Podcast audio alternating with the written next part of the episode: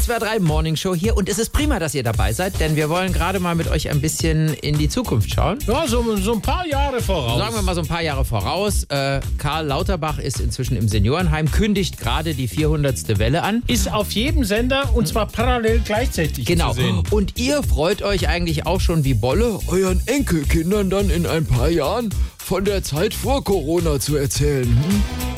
Wir schreiben das Jahr 2035. Die Zeta-Variante beherrscht inzwischen das weltweite Infektionsgeschehen. Spätrentner Thomas Krempelmeier sitzt wie jeden Tag zusammen mit seinen Enkeln in einem Desinfektionsbad und erzählt einen Schwank aus seiner Jugend. Früher, wenn einer Geburtstag gehabt hat, dann hat er einen Kuchen gekriegt. Mit so vielen Kerzen drauf, wie er Jahre alt geworden ist. Die Kerze hat er dann ausgepustet, ohne Maske, also mit Aerosole und allem drum und dran.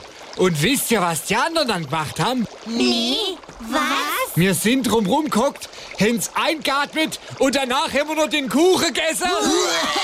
Thomas, hör auf, die Kinder mit deinen Gruselgeschichte zum Verschrecken. Ja, ja, aber so war's.